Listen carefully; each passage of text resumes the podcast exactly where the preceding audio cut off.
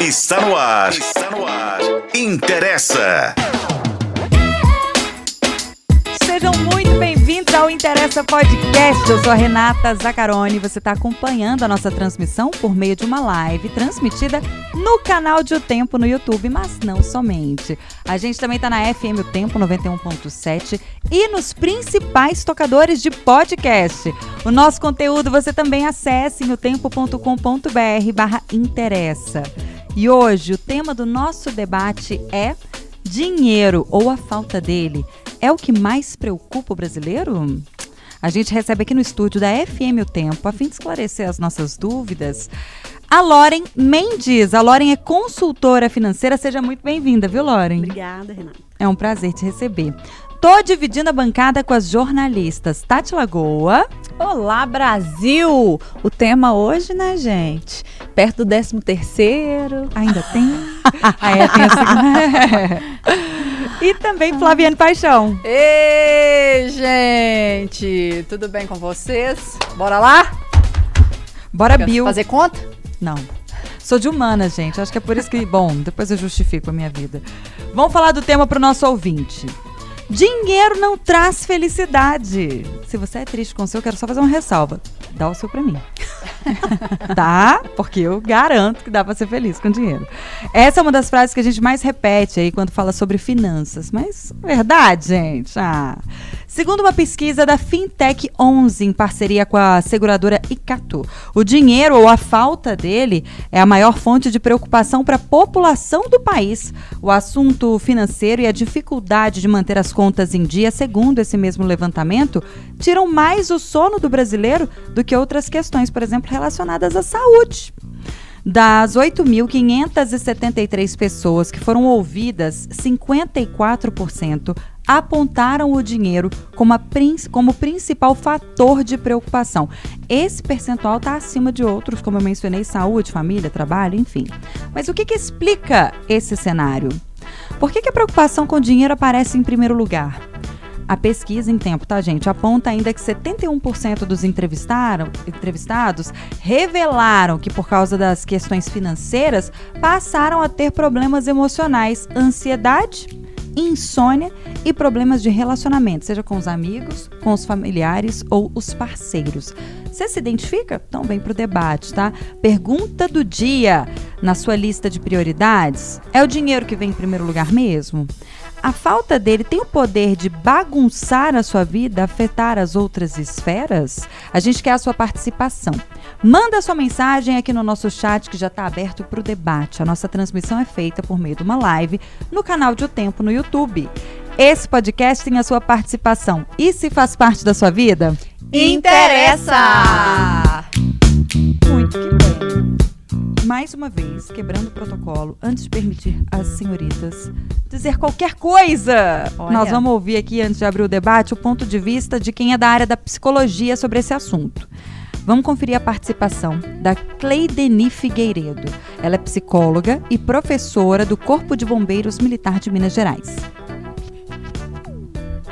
Olá, pessoal do Interessa, tudo bem com vocês? Boa tarde a todos. Bom, essa pesquisa dentro da psicologia, ela não é uma novidade, visto que as pessoas, elas se preocupam realmente em ter.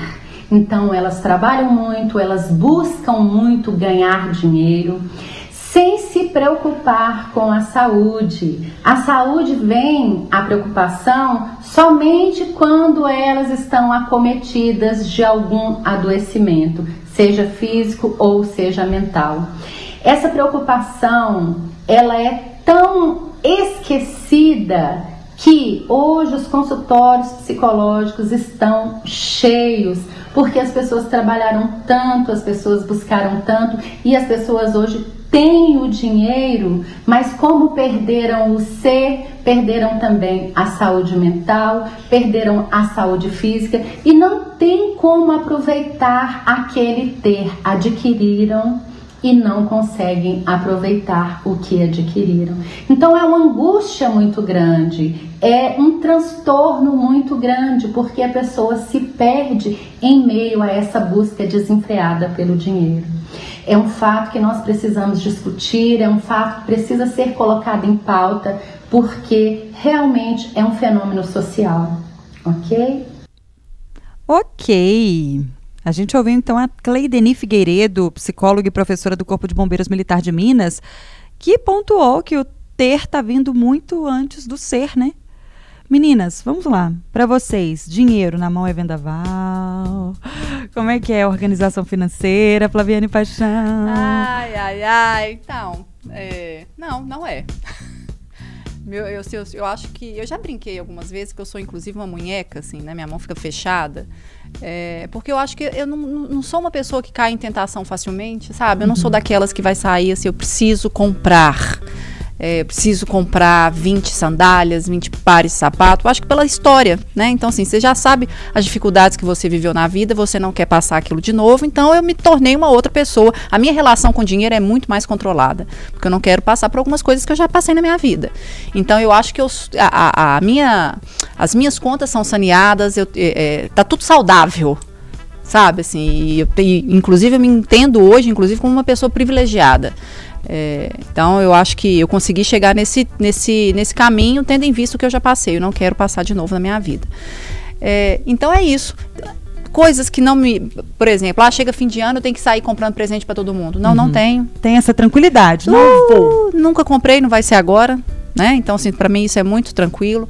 É, contas, eu me organizo porque eu sei que o início de ano é um momento complicado, né? A gente tem PTU, tem PVA, vai começar em algum momento a escola do filho, que pode ser particular, ainda não sei. Então a gente tem que estar tá se organizado. Então, assim, eu não gosto de ser surpreendida nessa questão de dinheiro. Uhum. Sabe? Então, eu me organizo. Então, se eu pretendo fazer alguma coisa, eu me organizo e tenho algumas alternativas aí, sabe? Eu trabalho com isso. Trabalho com, com planejamento. É claro que tem coisas que fogem do nosso controle. Mas ainda assim, eu quero ter uma reserva sabe? Você não vai ver Flaviane uh, gastando tudo, pegando cartão, não. Uh, eu escondia meu cartão de mim mesma, e a, a, ponto de eu não lembrar onde que eu colocava para justamente até não gastar. Que ótima estratégia. É, e eu não lembrava. Eu pedia para minha mãe me ajudar. Eu falei, assim, mãe, aonde que eu coloquei? Eu falei, assim, ah, eu vou lá saber? Mas eu deixava com elas, sabe? Assim, mãe, me ajuda assim, era até um, um recurso também para segurar a onda. Porque às vezes dá uma, bedzinha, você quer descontar em alguma coisa, eu vou, não vou descontar no dinheiro. Meu dinheiro não vou descontar na comida, na bebida, mas no dinheiro não. Que inclui gastar, né, gente? A comida é, e bebida. Diga-se de passagem. Não, é, mas assim, eu não vou fazer uma, uma estripulia, tipo, eu não vou lá na loja, vou comprar aquela roupa. Não vai fazer uma viagem. Mas isso, isso, isso é, é diferente. É investimento. Hum. E eu vou fazer uma viagem. São departamentos, então, que você é, separa aí. O pra que mim, é isso aí para mim não é um gasto. Isso uhum. é um uhum. investimento que eu espero me organizar para poder fazer, porque a saúde mental agradece. A gente precisa disso, a gente precisa desses respiros. Uhum. Então eu não entendo como um gasto desnecessário. Pelo contrário, cultura, lazer, viagens, faz parte. Para mim tem que tem que estar tá aqui na vida de alguma forma.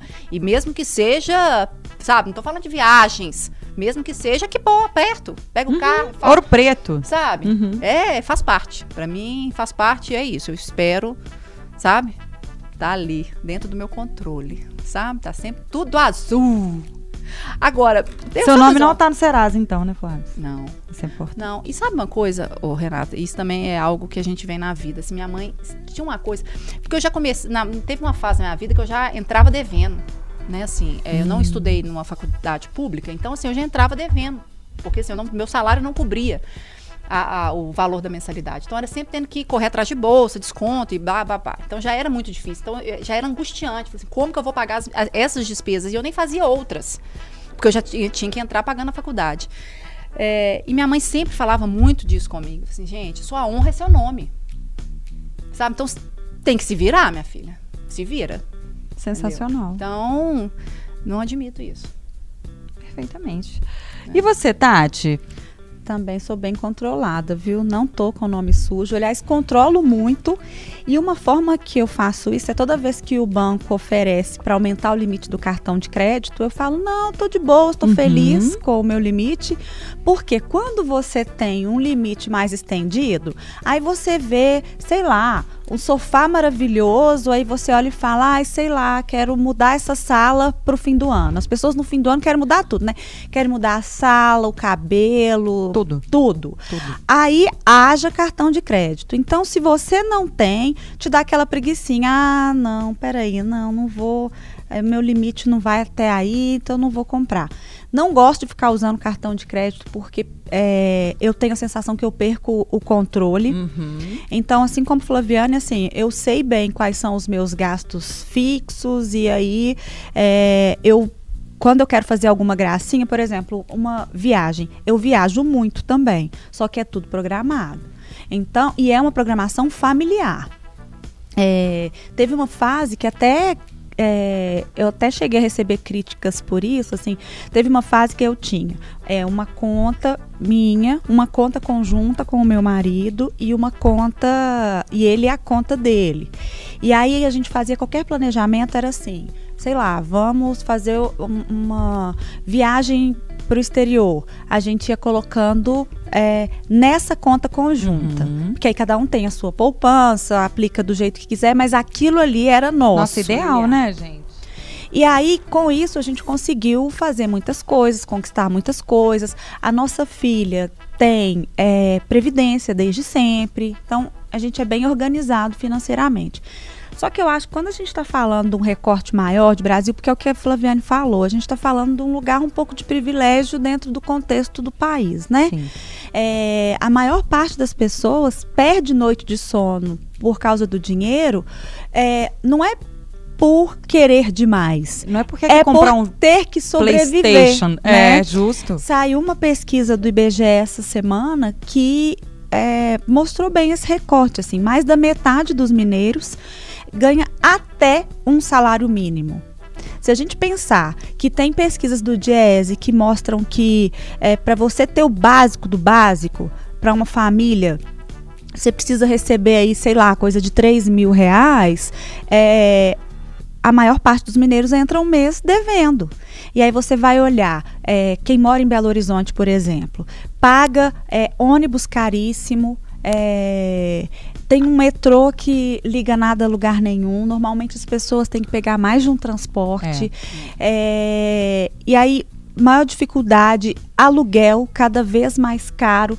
Então você começa a perceber que as pessoas estão migrando para as cidades do entorno. Então, a verdade é que esse recorte dessa pesquisa é, eu acho que é meio que o Brasil como ele é. São pessoas que estão desesperadas porque na hora que faz a conta, nossa, para conseguir comer vai entrar no vermelho. Para o filho estudar vai entrar no vermelho. E quando eu falo para o filho estudar, não é porque está colocando o filho em escola particular, não. É porque precisa do transporte para o filho chegar na escola. É, então, como a gente está em um país com muitas diferenças e um país é, pobre, né, em que sua maior parte é pobre, é assim, ou a gente tem pessoas muito ricas ou a gente tem pessoas muito pobres, quando você vê que mais da metade da população não ganha nem o básico. Não, e considerando a taxa de desemprego, né? Muita gente não, não o consegue tanto trabalhar de sem gente colocar no que mercado. é, tá fazendo trabalhos aí para ganhar assim o- o mínimo do Uhum. mínimo. É, sim, então dinheiro nesse contexto é uma coisa que ocupa muito espaço na cabeça das pessoas, porque é, dinheiro não compra felicidade, isso é muito bonito e realmente eu concordo. A gente não recebe o salário e fica assim, uhul, tô com a minha vida completa, Porque não veio de graça, né? não é, mas é, o dinheiro ele compra saúde porque ele te dá a possibilidade de fazer uma academia, ele te dá a possibilidade de comer adequadamente, De pagar um plano. ele te dá a possibilidade de pagar plano, apesar da gente ter um SUS joia, funciona. mas a gente sabe que muitas coisas a gente consegue mais rapidamente com plano, te dá acesso a lazer, isso quer dizer a saúde mental. Então, dinheiro não compra felicidade, mas compra acesso a ela, Perfeito. né? É, eu posso só fazer uma, um, eu tava Observação. tentando- é uma observação em relação a isso, porque realmente é um problema. Assim, é um problema muito grande no país, porque a gente não vê uma tendência de queda. Pelo contrário, é manutenção ou é alta na taxa de endividamento da população. Em setembro, saiu um relatório falando que estávamos na casa dos 70% das famílias brasileiras. É endividadas. verdade. E, então chegou a, a 70, queria pegar era o percentual certinho, era 77,4% das famílias com endividamento. E a gente já chegou a ter o super endividamento da ordem de 60%. Então é algo que de fato preocupa e preocupa muito. É, então a gente tem essa situação e, e, tem algumas coisas relacionadas a dinheiro também que eu fico muito impressionada. Assim, as pessoas falam pouco sobre organização, sobre planejamento, sobre educação. Não falam. Existem muitos tabus, né, em relação ao dinheiro. Tudo que vocês falaram aqui até então foi tudo muito pertinente, né? Mas eu falo que em relação à questão financeira existem três palavrinhas que são muito importantes. A primeira dela é equilíbrio. A segunda é planejamento e a terceira é controle.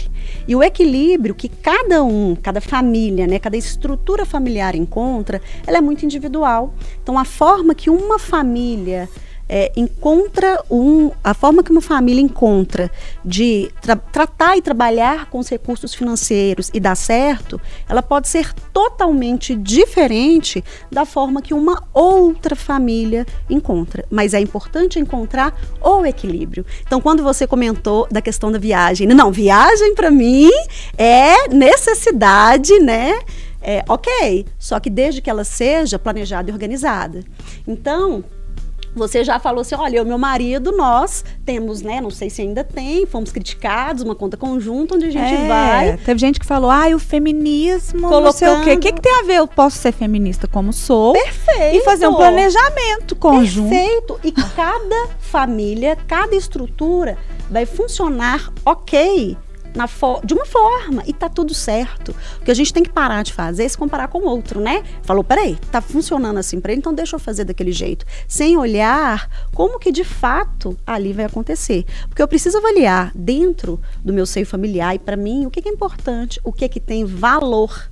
Fazer uma viagem para mim é muito importante no caso para você. Para mim, talvez eu tenha outras prioridades. prioridades. Inclusive, a última viagem que eu fiz foi em 2019, justamente por conta de outras prioridades que apareceram aí no Ou meio necessidades, né? É. Nasce um filho. É perfeito. E aí a gente tem as nossas escolhas. E toda vez que a gente escolhe alguma coisa, a gente deixa de escolher outra. Vocês concordam? Claro. Então, se eu escolho fazer uma viagem, por exemplo, agora, eu estou deixando de fazer algo que está dentro do meu planejamento. E aí, qual é a minha escolha?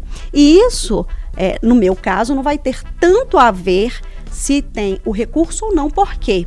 Porque eu posso pegar um limite do cartão e usar, igual você comentou. Então, eu tenho um limite do cartão. Só que será que isso é de fato o que vai me deixar tranquila? O que vai me deixar eu dormir minha noite de sono sem ter que preocupar? Porque eu preciso aprender a ter um limite de cartão, a ter um limite de cheque especial, a ter um limite de empréstimo pré-aprovado, a ter um dinheiro investido aonde ele está sem mexer. Ô, Loren, mas sabe o que, é curioso? A gente estava falando aqui da realidade de muitos brasileiros que ganham um salário mínimo, mas esse mesmo brasileiro, se ele vai ao banco, ele tem crédito para fazer o empréstimo. Perfeito. Ele pega o um empréstimo com juros exorbitantes numa situação de desespero vamos supor. Sim. E acaba entrando na inadimplência. Na inadimplência. O que, que acontece? Quando eu falo em dinheiro, é claro que a gente tem uma questão muito pontual, é, muito pontual não, muito específica em relação ao mínimo necessário para a gente viver.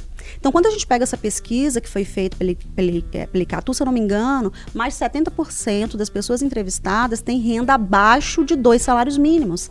Então, dependendo de como que é a minha composição familiar ali, né? Se tem filho, se não tenho filho, se tenho casa própria, se não tenho casa própria, a gente sabe que não é recurso suficiente para o básico. E aí, eu, de fato, eu vou perder noite de sono, porque eu vou preocupar porque eu preciso comprar um medicamento para o meu filho não ter é. recurso, uhum. porque eu preciso fazer o supermercado, só que o supermercado ficou mais caro, então não deu esse mês, como é que eu vou fazer mês que vem? Então essas preocupações elas vêm. Mas além disso, existe uma questão comportamental que não tem uma relação direta com o quanto eu ganho ou o quanto eu tenho de recurso. Então, se eu for dar exemplos aqui de alguns clientes meus, né, meu trabalho é confidencial, então não posso ficar entrando em muitos detalhes, mas eu tenho clientes que ganham assim. É, muitas e muitas vezes mais do que a maior parte da população brasileira. A maior não, a menor parte, vou falar assim. E não consegue dormir à noite porque não sabe como que vai fazer para pagar tantas contas. Então, Perceba que isso não é só o quanto eu ganho, mas principalmente como eu me comporto em relação a isso. Eu já tive cliente chegou até mim ganhando um salário mínimo.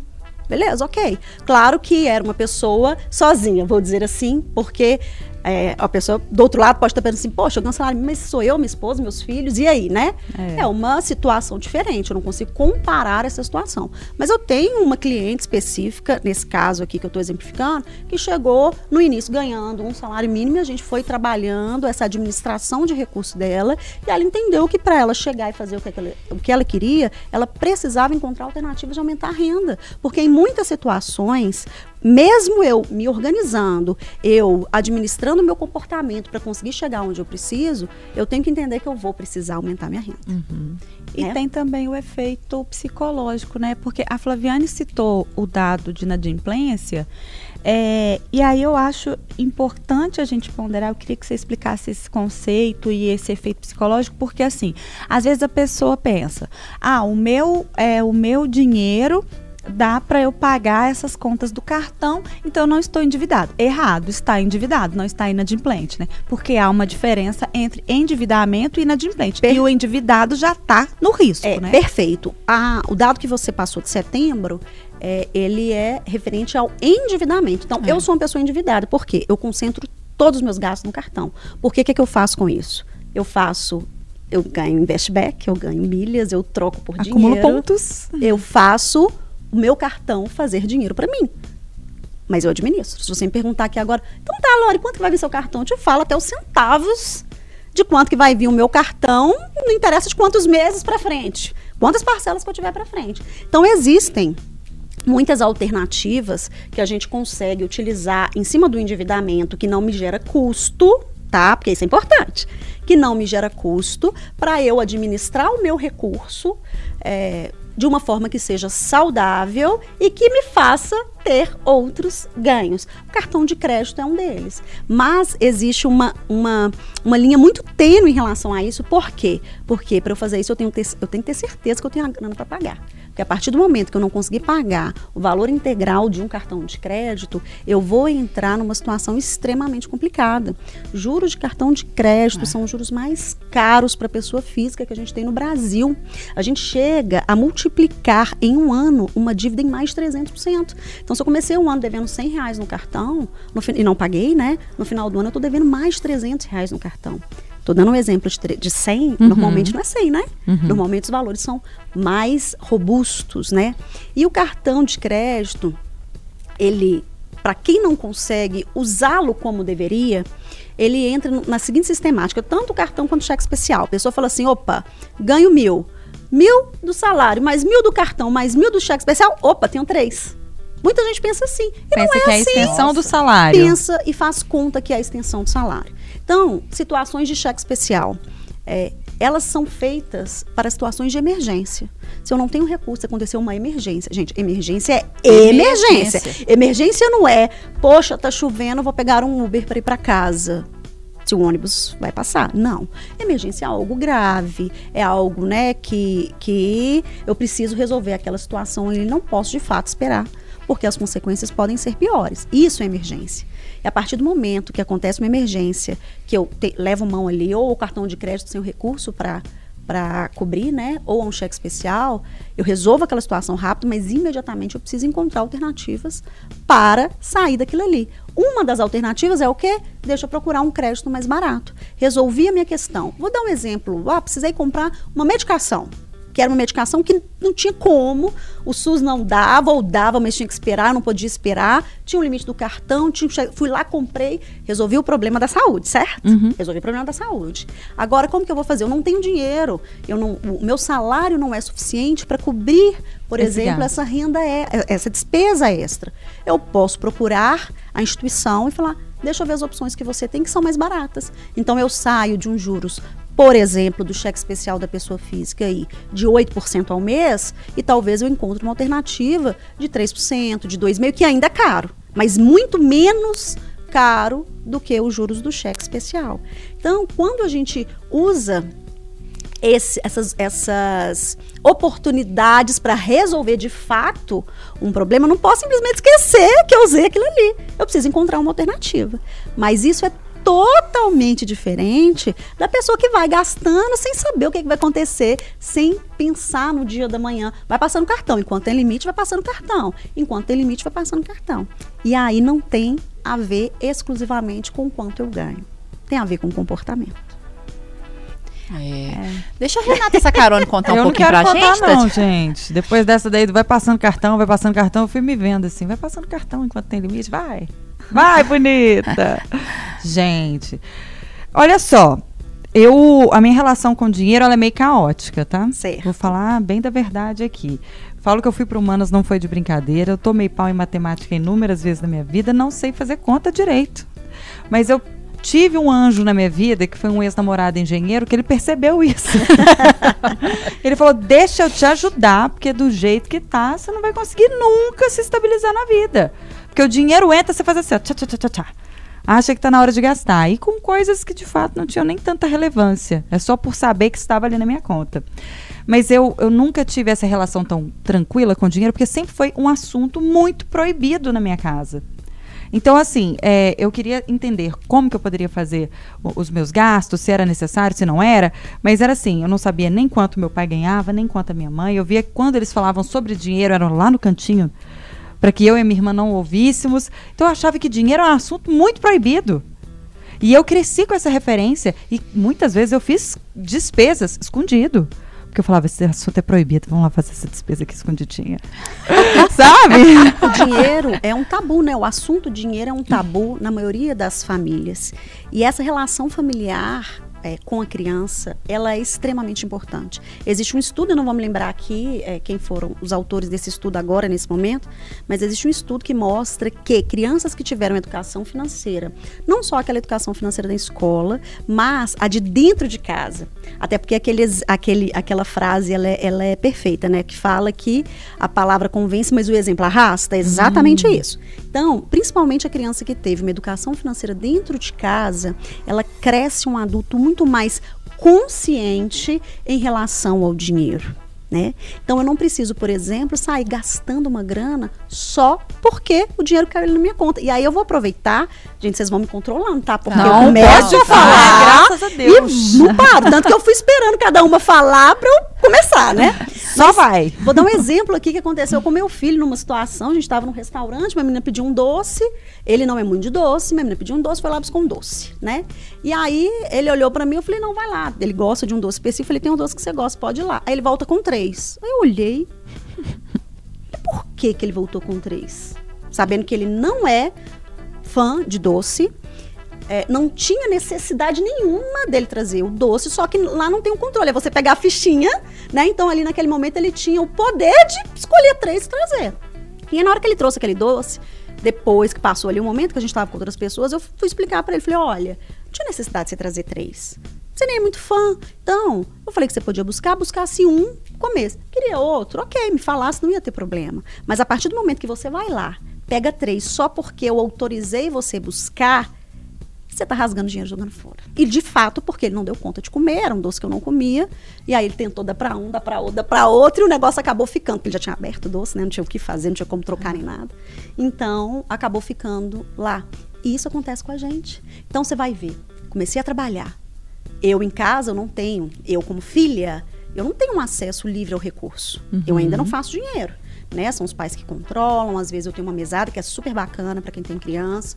Se tiver tempo, a gente pode falar sobre isso.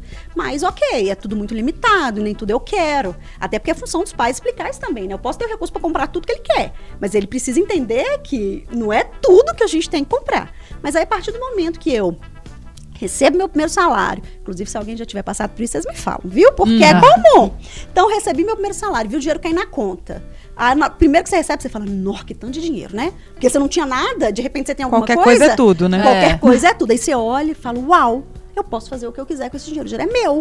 Né? Tirando quando você tem um compromisso, igual você falou da sua faculdade, eu compartilho exatamente da mesma experiência. Meu salário pagava a faculdade, ponto. Gente, Não eu, pagava meu primeiro nada, salário foi salário de nada. estagiário, eu tinha filho pequeno. Meu primeiro salário veio quando meu filho nasceu.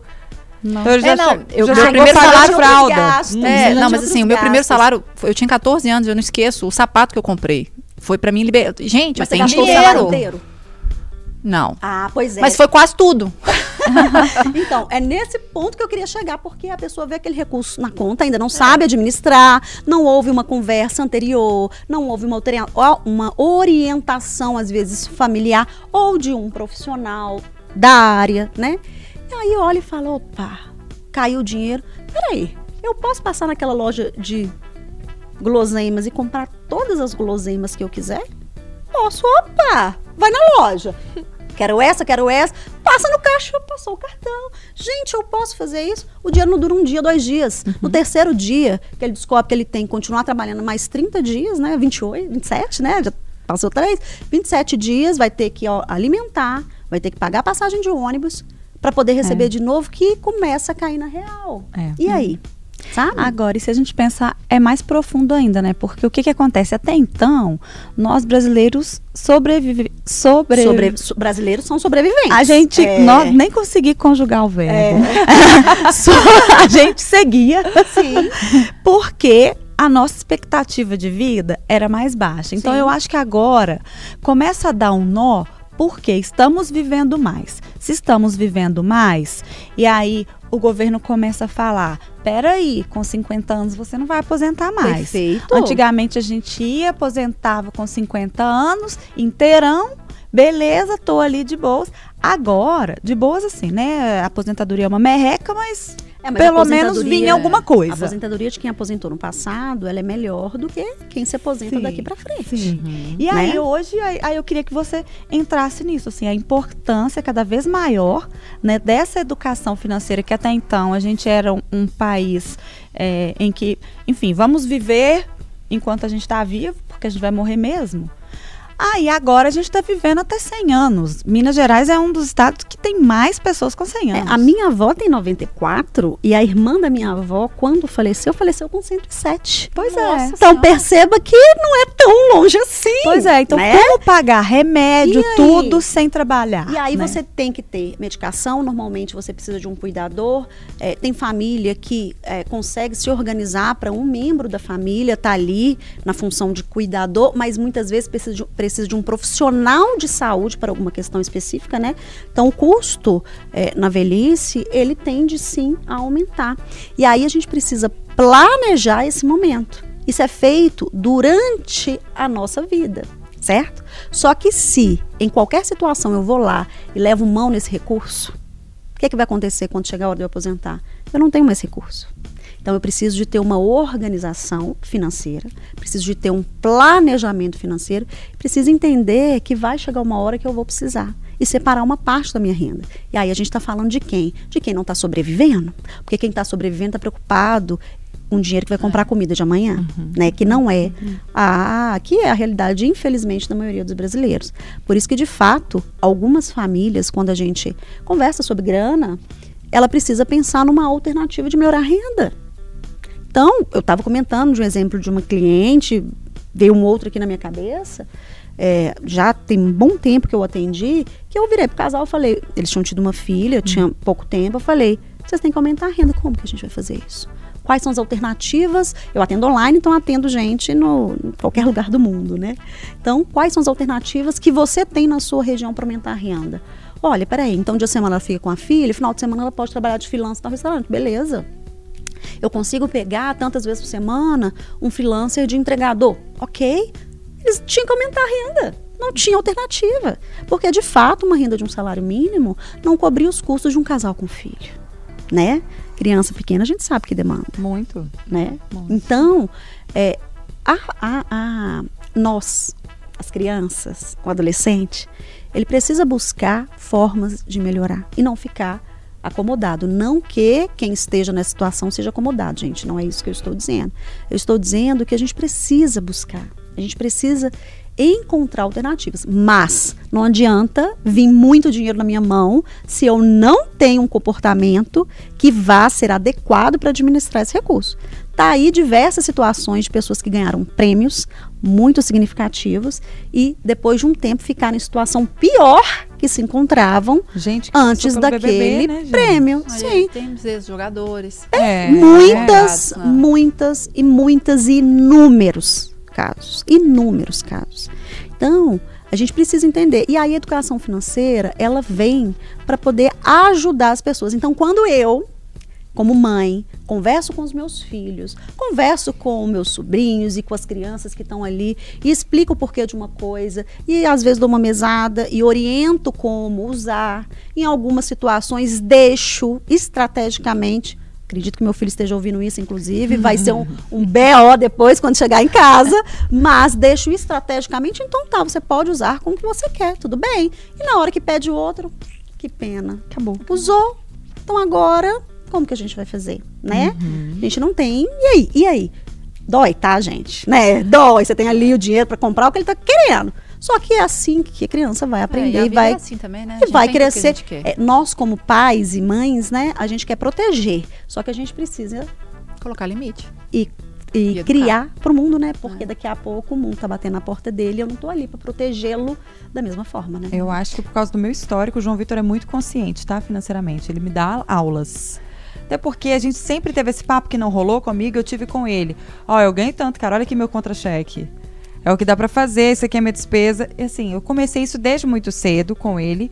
E não foi nem porque alguma maturidade, não, foi por necessidade. Tipo, Entendi. pelo amor de Deus, entenda que tá rolando. Sabe, eu preciso, você não me peça isso hoje, cara, porque hoje não vai rolar. Dependendo da idade da criança, ela não tem ainda entendimento, é, compreensão para entender alguns números. Então a gente fala de outra forma, a gente fala de uma forma mais lúdica, É. a gente explica, né? Então, dependendo, não tem necessidade, olha, peraí, vem cá ver meu contra-cheque. Não, mas tem que explicar. Olha, a gente não viajou, vamos pegar um exemplo de uma viagem, vamos pensar uma coisa boa. Sempre faço isso. Nós não viajamos. Para viajar, a gente precisa de dinheiro, né? Ou seja, para quem fala que dinheiro não traz felicidade, eu fico muito feliz quando viajo, né? Então, eu também. então eu não, eu não compartilho muito dessa frase, não. Também não. E aí a gente explica, olha, a gente não fez uma viagem, então, se a gente escolheu viajar, a gente vai ter que segurar as pontas nisso, nisso, nisso. A minha filha, ela pediu para ir para um lugar específico em determinado momento. Eu falei, ó, filha, por enquanto não dá. Nós Quais mudamos. são as idades do seu menino? Meu menino tem 12 e minha menina tem 10, né?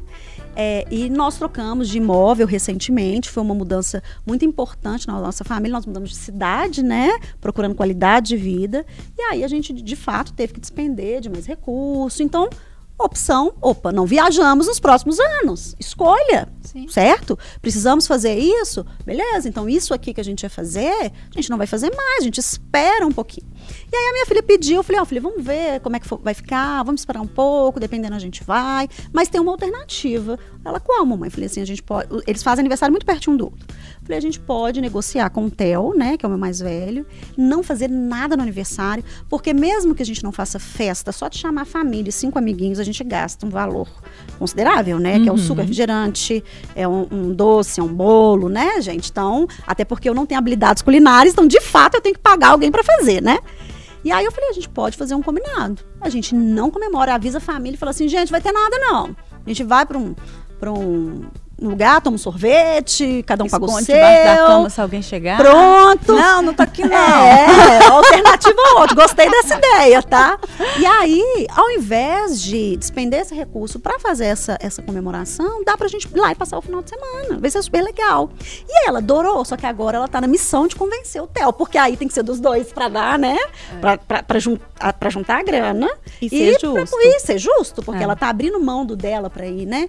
Então, tem hora que a gente vai fazer escolhas. Como que eu posso fazer esse ajuste, né? É, e tem uma coisa que a Zacarone. Lá vai. É. Não, o que eu achei interessante você falar isso, é, Lauren, é, o filho dela é adolescente, né? Tem 16 ou 15? Tem 16 anos. 16. É, dela pegar o contra-cheque e mostrar pra ele, assim, ó, toma aqui, né? Ó, entenda é a realidade dos fatos. É, porque esse é um hábito que eu acho que as pessoas, não, né, escancarado, mas não, não precisa ser tanto, mas eu, eu não sei se é um hábito que os casais têm entre si. É, e quando eu fico. Eu gosto de ouvir o que, que as pessoas têm a dizer, principalmente a respeito disso. E eu acho que é interessante algumas respostas que a gente usa, assim.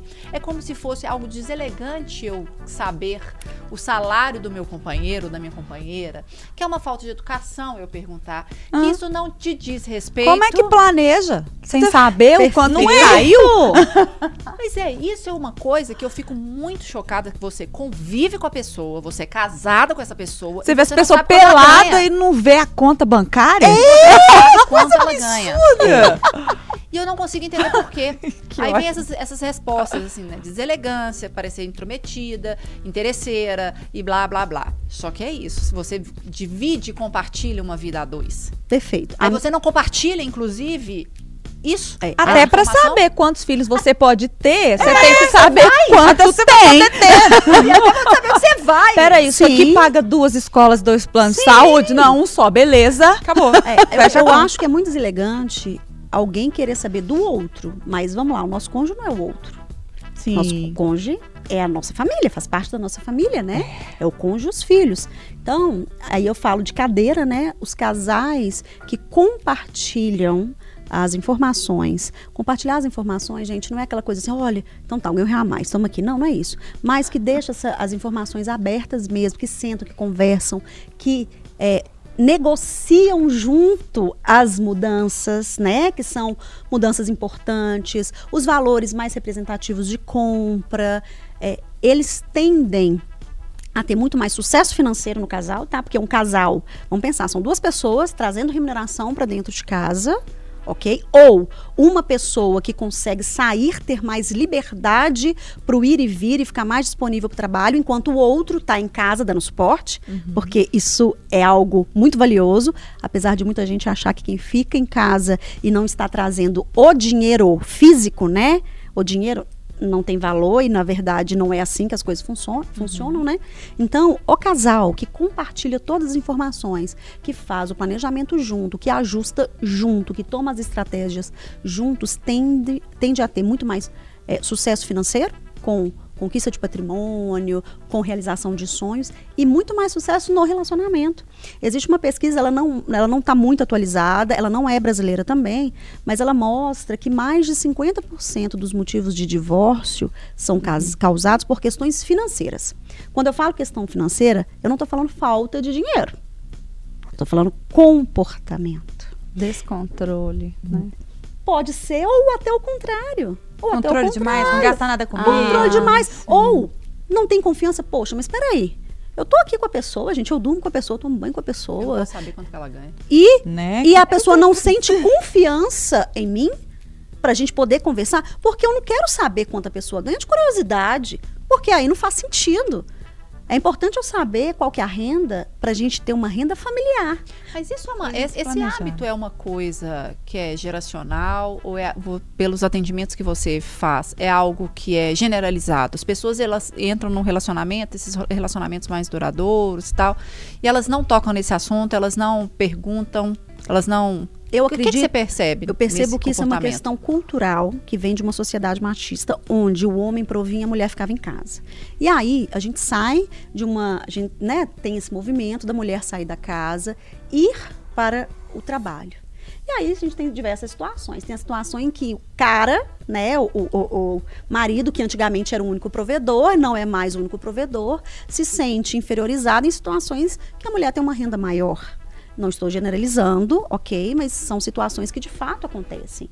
E aí ele falou: opa, peraí, eu não quero falar, mas não quero saber. Ou é, eu, como mulher, que saí de um lugar onde não trazia dinheiro, agora trago, eu quero ter minha independência, não quero compartilhar, cada um paga a sua conta. Entende?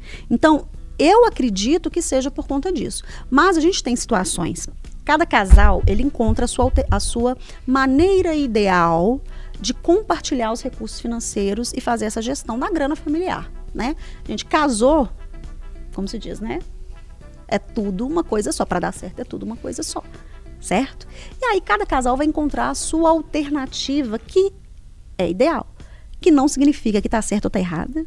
E não significa porque o outro está fazendo que vai dar certo. Então a gente tem casais que fazem assim. Então, ok, nós vamos dividir tudo no meio, 50% para cada, independente de quanto cada um recebe. E aí, na hora que o recebe mais, fala assim: vamos fazer isso, a pessoa fala assim: olha, não consigo arcar. Se você quiser pagar sozinho, ok. Tem casais que junta tudo num bolo só.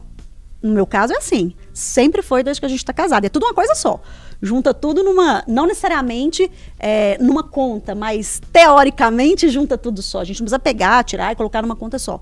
Mas o nosso pensamento é, é tudo dos dois. O que, que a gente vai usar de recurso? Peraí, tá mais fácil sair da sua conta aí? Ah, tô sem bateria aqui no celular, preciso fazer um pagamento, faça sua conta, pronto, acabou, tá tudo certo. É tudo dos dois. Pra gente funciona bem assim. Pro outro, talvez não funcione. Aquelas. É, então, Cada É. casal vai encontrar. pois é. Cada casal vai encontrar uma alternativa. Agora, o que não dá, Tem aquele Que- ditado, né? O que, que é, o que, que é meu é meu, o que, quer que é seu é nosso. Ah, mas eu brinco assim também, né? eu brinco assim em casa. Mas tem algumas situações, e aí eu acabo falando situações de clientes mesmo que eu vejo, que eu vivo, né? É, vejo que eles vive- viveram. É, e aí eu vou dar um exemplo aqui rápido de uma cliente que existia um combinado, eles fizeram uma, uma aquisição de um patrimônio mais elevado, e existia um combinado de cada um fazer o depósito numa conta específica, que era onde tinha um financiamento desse imóvel. É, metade, metade, ok, tudo certo. Metade, metade. Então, uma das partes depositava metade, mas não acompanhava. Lembra das três palavrinhas que eu falei? Equilíbrio, planejamento e controle. O controle ele é fundamental. A gente precisa entrar e olhar. Eu preciso ir lá ver, ah, beleza, eu tenho que fazer um pagamento de uma conta. Não basta só fazer uma transferência para a conta e falar, ah, não, vou transferir. Eu tenho que ir lá conferir. A conta foi paga mesmo? Deu algum problema? Ah, o sistema estava fora do ar, não apareceu o débito, agora eu estou devendo, não estou sabendo. Então a gente tem que controlar. É, o controle não é aquela coisa de. De Fazer pla- estou planilha e estou controlando. fazendo a, a continha. É observar, né? É, É a- monitorar, é- né? é- Observar, É, talvez uma monitorar. palavra melhor seja monitorar Acompanhar. nessa situação específica, certo? E aí, ok, aí ela falou que um dia estava chegando em casa, assim, bateu um, tinha uma- um oficial de justiça lá na porta, e ela tá assim, não, é, você tá procurando quem? Na hora que ela olhou, era ela, ué, mas o que, que você tá me procurando? Ah, porque seu imóvel tá notificado, você vai perder o imóvel que tem não sei quantas prestações. Ela tá mas como assim que eu tô pagando todo mês? Então, ela fazia, ela estava fazendo os depósitos. Gente, só tô falando isso aqui porque essa cliente não é de Minas, então acredito que ela não Fica vai ouvir. tranquila. Você estava Vai, pagando os imóveis. Ela estava pagando os imóveis e, e o marido não estava fazendo a parte dele, muito pelo contrário. Depois ela descobriu um rombo absurdo no, no familiar, porque eram casados. Então, a gente fala que é no amor, na dor, na riqueza, na pobreza. De fato, é comunhão de bens. O cônjuge também é responsável, né? Por todo o compromisso financeiro que foi é, assinado pelo, pelo outro cônjuge, né? Pela outra parte. E aí ela quase perdeu todo o patrimônio deles, né? Então foram. Isso é traição. anos- Entra no tema do interesse É traição. E tem um nome. Existe um nome. Existe um nome chamado infidelidade financeira. De fato. Existe Sim, um nome para isso. Sim. É, e é o que você falou, assim, por exemplo, a- esse exemplo que eu dei da conta conjunta, pra gente funciona para grandes planejamentos. Mas no dia a dia, é isso. No dia a dia, não esqueci de pagar a escola da Thaís. Peraí, para deixar que eu pago aqui, não sei o quê. E aí tem que ver cada casal Cada como é que vai funcionar. Perfeito. Agora, o que eu queria trazer aqui também é a questão do que Zacarone falou no início, do ser e do ter. Porque eu acho que aqui no Brasil a gente copia essa ideia errada aí norte-americana de que você é aquilo que você tem. Então, se você igual, você pode ter o dinheiro que for na sua conta. Se o seu carro for simples, as pessoas vão te tratar como se você Ah, fosse perfeito. inferior. Se Perfeito. você não usa uma roupa que parece ser de grife, se você não é, é, faz procedimentos estéticos, você é pobre. Então, assim, ó, ó, eu outro dia tava no salão, a, a, a minha cabeleireira falou comigo o seguinte. Eu preciso parecer, Sabe né? sabe os- preciso ter, eu preciso ela de falou, parecer. que eu ela falou o seguinte: eu tô trabalhando também em um outro salão. É, e lá, sabe aqueles novos ricos? Eu falei, como são? Pensei, né? Onde vivem, Novos se alimentam. ricos. Aí eu falei, são os o que, que os novos ricos são? Os novos ricos são aquelas mulheres que começam a usar aplique, unha Ah, postiça entendi. e fazer vários procedimentos e, e- e tem que demonstrar que tá fazendo. Entendi. Aí eu falei, não, mas o meu conceito de riqueza era quem tinha Era dinheiro na conta. Não, você tem que ter É. o dinheiro na cara, Na no cara. peito. Você tem que ostentar o dinheiro que você É, supostamente tem. então esse aí é o novo pobre, ao meu ver, E né? é isso, isso É, você gastou o dinheiro todo pra mostrar tudo que você é uma coisa que você não é. E isso é muito, isso é muito delicado, muito delicado. Por quê? Pra gente não é, ser envolvido por essa situação, principalmente em era de rede social, gente. Em era de rede social, onde eu mostro tudo o que eu quero, porque eu não preciso ser nem ter. Eu preciso mostrar É. e fingir que eu sou o que eu tenho, certo? Então, eu em época de eh, era de rede social, às vezes se eu ando com um carro mais simples, a pessoa vai falar assim: "Nossa, não tem", mas ela não sabe. E aí eu, gente, eu tenho exemplo demais para dar, vou citar dois aqui. Cliente com milhões na conta com carro popular, em contrapartida um cliente com carro. Vou falar, não posso falar marca de carro aqui? Pode. Ah, Porsche. melhor. Nossa senhora. Falei. Nesse caso, ok. é. É, porque é um carro, é porque é um É. carro, né? Uai, Beleza? Milhões. Perfeito? morando como? Não, é um Porsche com busca e apreensão, Ah, com ah. sem dinheiro para pôr gasolina, com é, conta estourada. Então, Não faz sentido. pa- chega com carrão bonitão, né? Chega lá com carrão bonitão. E não consegue pagar um suco. Que, não, então, o que que isso, isso isso vai fazer diferença para quem? Vai fazer diferença pro ego da pessoa que se importa com isso. E o povo que compra o salário todo em roupa e depois não tem dinheiro pra usar a roupa, porque você precisa sair Gente, pra usar real. Eu passei por isso. Cheguei na loja e... eu falei, agora pra onde eu vou? Pro meu quarto. vou ficar desfilando na frente do espelho. Então, quanto Tira mais foto põe no Instagram. É, Pois é, quanto mais maduro nós nos tornamos, quanto mais consciente do que o dinheiro pode me trazer sem eu ter que mostrar para as pessoas, mais eu consigo controlar isso. Isso é muito difícil, né? É Sem querer muito pessoas que é isso, né? difícil. As pessoas têm pra mostrar, muitas Prin- delas. Principalmente em era de rede social. Pois é. Né? Principalmente em era de rede social. É de fato difícil. Mas a pessoa precisa, para ela ter um- um- conseguir progredir financeiramente, vamos dizer assim, ela tem que entender se vale a pena ou não. Eu tenho, eu tenho uma cliente específica, ela é famosa, e aí um dia ela mandou um áudio e falou: Lore, fui no shopping. Eu falei, Ih, já ouvi." Andou. E tal, tal. E falou, falou, falou. Falei, ok, deixa eu entender. Tudo isso que você comprou é pro seu trabalho? Porque ela trabalha na mídia, né? Ela é artista. Ou, tipo, você pirou e foi lá e gastou isso tudo. Ela falou, não, isso é pra uma diva pop. Eu falei, ok. Vai usar no trabalho? Vai. Eu falei, então, ok. É, Não e é investimento. É. Não vamos repetir. Eu não sei até que ponto, de fato, foi tudo investimento, né? Mas ela é uma pessoa que sim, ela gasta mais com imagem. Eu falo isso muito com ela. Eu falo, o que você compra, eu não vou comprar, gente. Eu trabalho online.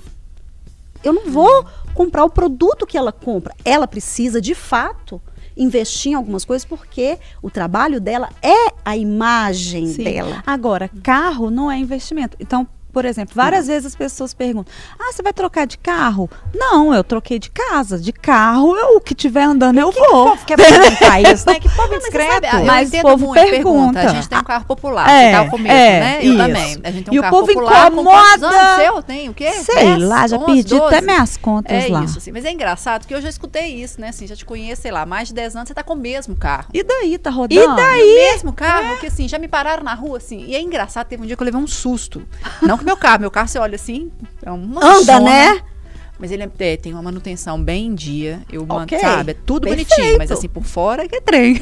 todo lenhado. mas por dentro, ó, maravilha.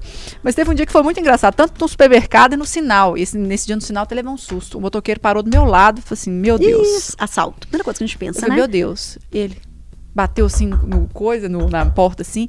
Eu olhei ele. Você não vende esse carro seu, não? Uai. Eu olhei pra cara dele. Nossa, esse carro seu é bom demais. Porque a manutenção é barata, já tá fora de linha. E é mão na roda. Eu, não, não vendo. E fechei. Sei lá, né? É. Não, não vendo. Fechei. Mas aí bateu de novo. Aí eu, eu comecei a rir. Falei, não, Não, é amigo, você possível, não tá cara. entendendo. Você tem certeza? Eu falei assim, o quê? Você não quer vender esse carro? Eu tenho, tenho certeza. Não quero vender meu carro. Pelo menos agora não. Agora não.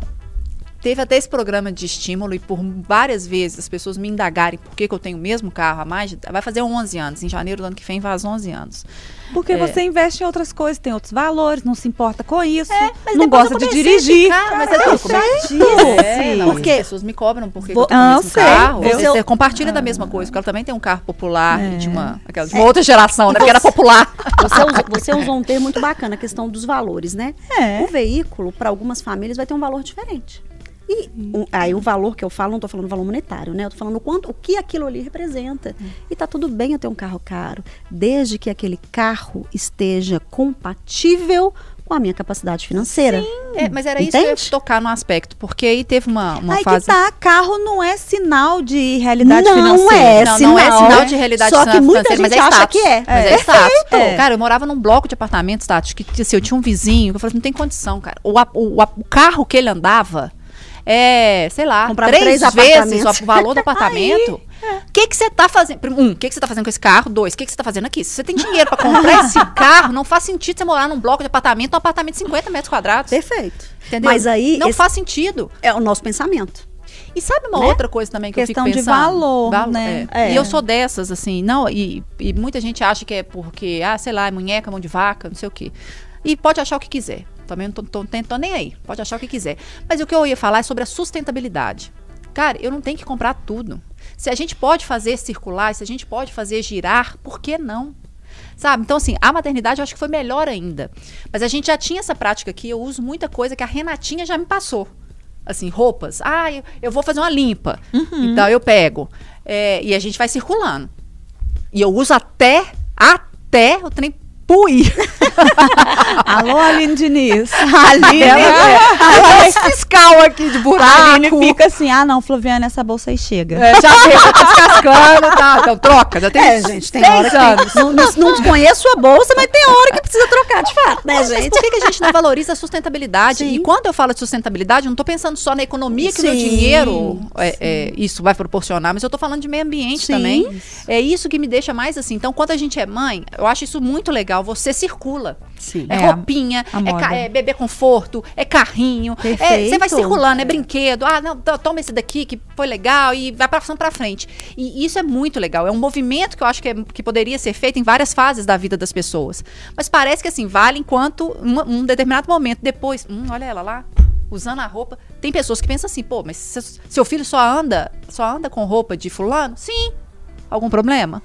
Não, mas essa pessoa Nossa, também é desocupada. Atrevida. Aqui, Lauren, você me desculpa até interrompê-la, é porque a gente tem que caminhar pro fim, gente. Você Ah, pode me interromper, Juro por continua. Deus, galera. Sim, deixa eu conferir. Aqui. hora que entrar a história do Eu só. essa cena no Instagram depois. Passou muito rápido, gente. Passou Por isso que eu mesmo. falei, vocês colocam limite em mim, porque eu começo não paro, não. E nem foi nos ouvintes. É isso que eu É, falar que agora, eu preciso registrá-lo. Vai lá. Senão eu tô lascada. Tá mesmo. José Afonso, um abraço pra você, meu querido. Ele falou que o dinheiro nunca foi uma preocupação. Tudo bem, saúde em primeiro lugar, que bom. Rafael Cunha, galera se preocupa mais com algo que menos tem. Talvez pelo não imediatismo do resultado da negligência com a saúde. A consequência vem depois, já a falta da grana é urgente.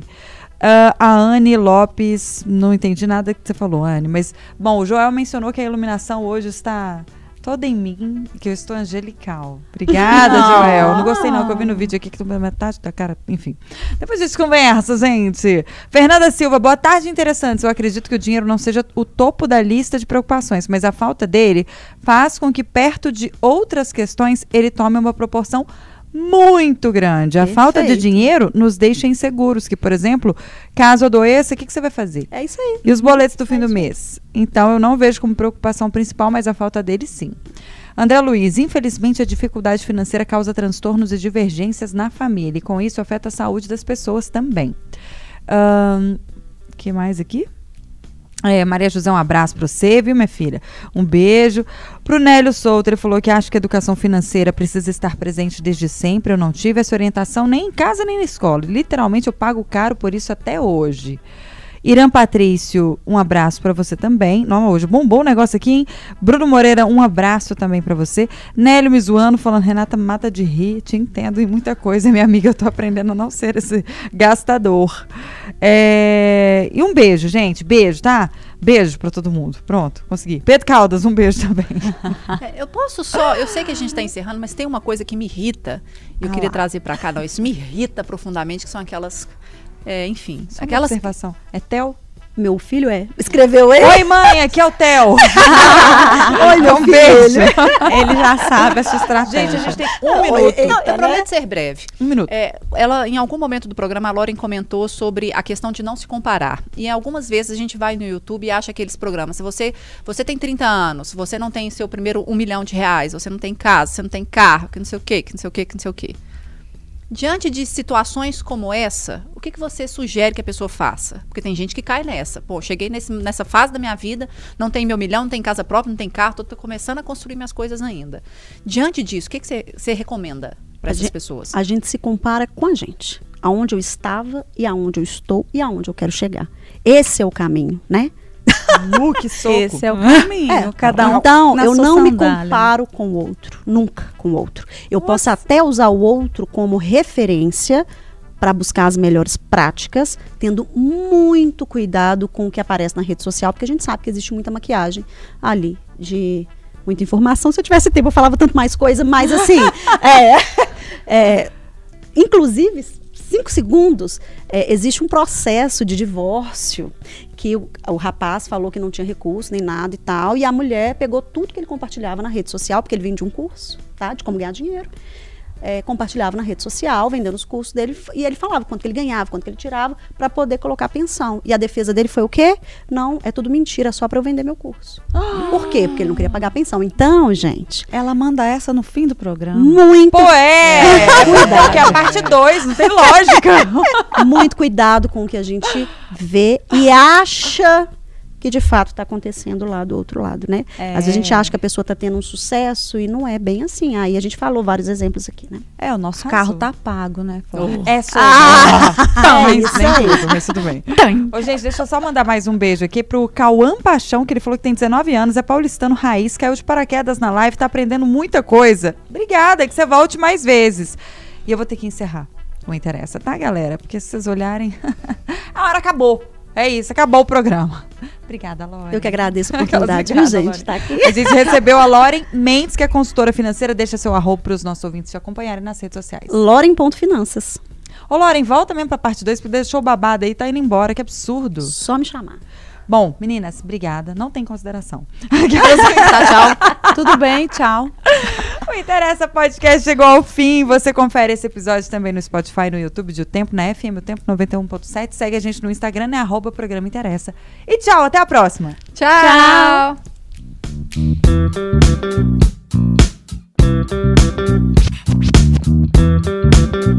Na FM o Tempo,